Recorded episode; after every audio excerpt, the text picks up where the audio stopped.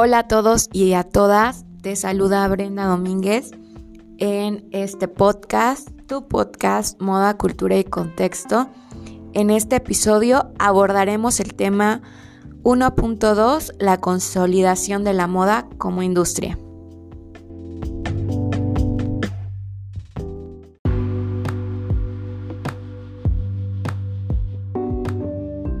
Comenzaremos abordando el significado de moda, primeramente con su definición etimológica, la cual proviene de dos vocablos, el primero eh, mode del francés y del latín modus, que significa modo o costumbre. Por otra parte, según la definición de la Real Academia, Academia Española, lo define de la siguiente manera. Primeramente como el uso, modo o costumbre que está en boga o durante algún tiempo o en determinado país. Y la segunda definición es la siguiente, es el gusto colectivo y cambiante en lo relativo a prendas de vestir y complementos. Ahora bien, ¿Qué es la moda? Con esta parte etimológica y definición según el diccionario de la Real Academia Española. Podríamos definirla como el modo de vida de un grupo de personas en un determinado tiempo y espacio, la cual puede pensarse como fría o banal, sin embargo cobra un papel fundamental en nuestra sociedad, con gran influencia en la cultura de cada civilización o de cada país.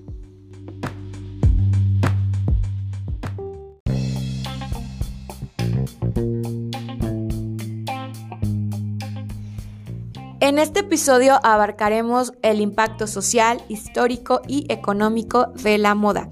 Iniciaremos con el impacto social, la cual responde a dos áreas principalmente. La primera es encubrir nuestro cuerpo con prendas que respondan a un requerimiento social. Esto quiere decir que nos protejan de las inclemencias del tiempo como la temperatura y de los riesgos del entorno. Por ejemplo, el, el COVID, ¿no? Que se crearon eh, indumentarias especializadas para el sector salud, así como en la sociedad en general, como el uso de mascarillas. Por otra parte, nos permite expresar libertad, especialmente por las sociedades o gobiernos que en algún momento consideraron eh, con anterioridad la imposición y el uso de ciertas prendas para uniformar a los ciudadanos. Sin embargo, después de liberarse la gran mayoría de los países de esto, podemos expresar quiénes somos a través de nuestra ropa, de los atuendos diarios que elegimos frente a un espejo, en el cual reflejamos eh, qué es lo que nos gusta, nuestra personalidad, nuestras creencias e incluso un estado de ánimo.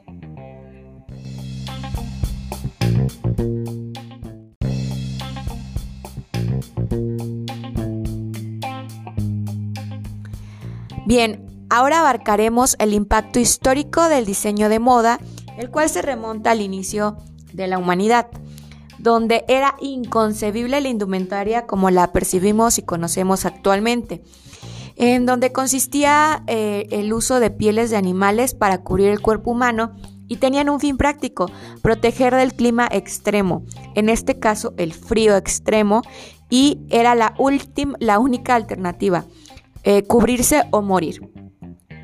Después de esto, la indumentaria empieza a tener cambios en su uso, de tener un uso práctico a un uso estético, como en algunas civilizaciones antiguas. Por ejemplo, en el antiguo Egipto se utilizaba el lino para la confección de prendas de vestir, como un medio de comunicación visual para expresar género, riqueza, nivel jerárquico, entre otras cosas más.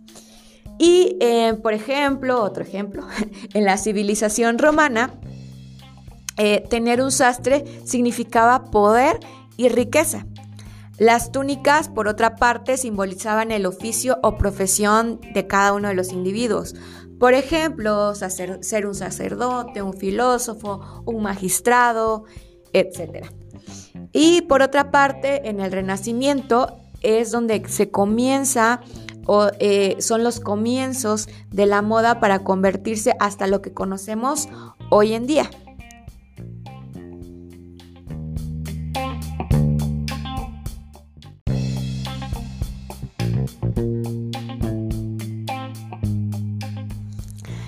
Pero fue hasta el año de 1858 cuando se instituye el diseño de moda con la primera casa de alta costura de Rue de la Paix en París con el diseñador Charles Frederick Worth, nacido en Inglaterra, en el cual em, él, él firmaba sus creaciones como piezas de arte y aquí es donde se empiezan a instituir el uso de etiquetas en las prendas de vestir.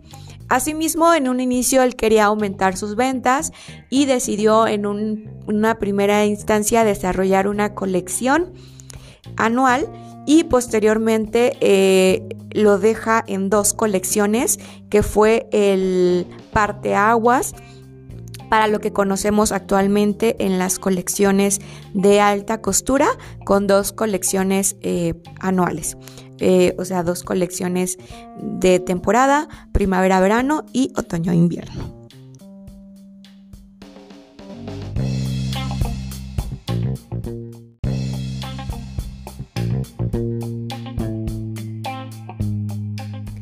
En este contexto, los principales acontecimientos se estaban desarrollando en París.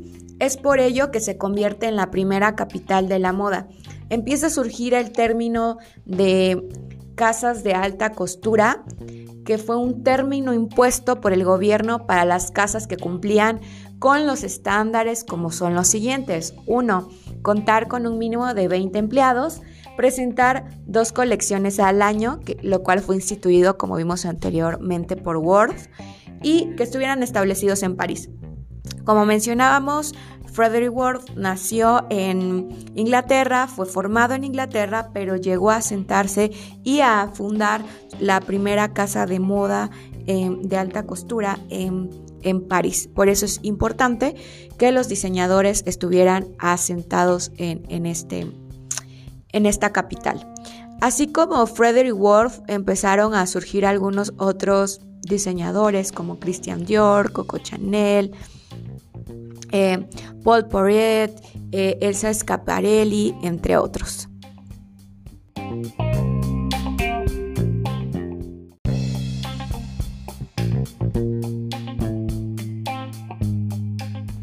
Y hemos llegado al desarrollo del preta-porter, eh, que su traducción es listo para usar o listo para llevarse, que fue gracias al diseñador Pierre Cardin.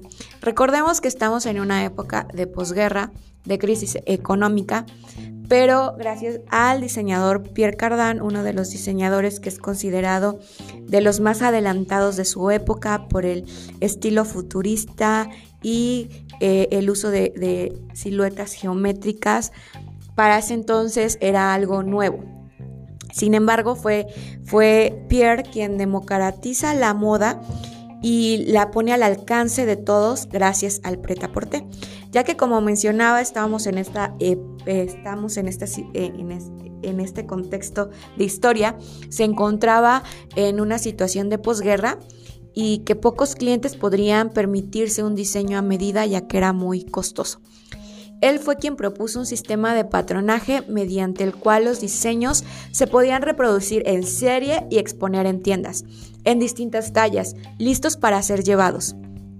Comenzaron a realizarse colecciones de alta costura con líneas preta porté, salvo algunas excepciones como la del diseñador español Cristóbal Valenciaga.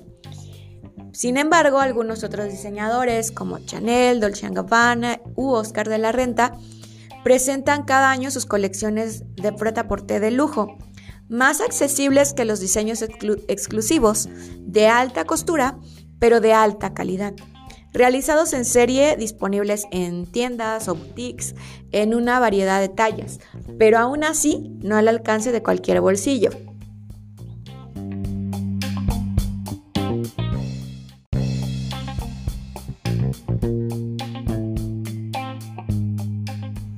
Ya hemos abordado el impacto social, histórico y cultural y es momento de abarcar el impacto económico. La moda representa una parte importante de la producción económica global.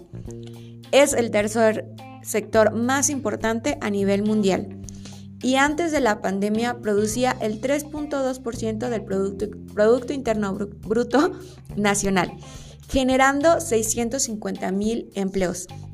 Sin embargo, en el 2022 alcanza un alza del 2.16%.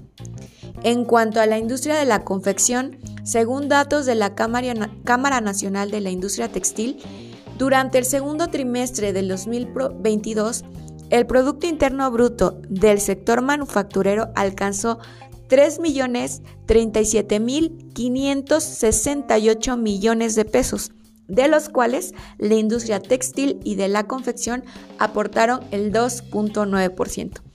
Esto quiere decir que la moda, como lo mencionaba en un inicio, no es fría, no es banal, ya que es una moda que tiene un impacto radical en, en la economía, en la sociedad y en la historia.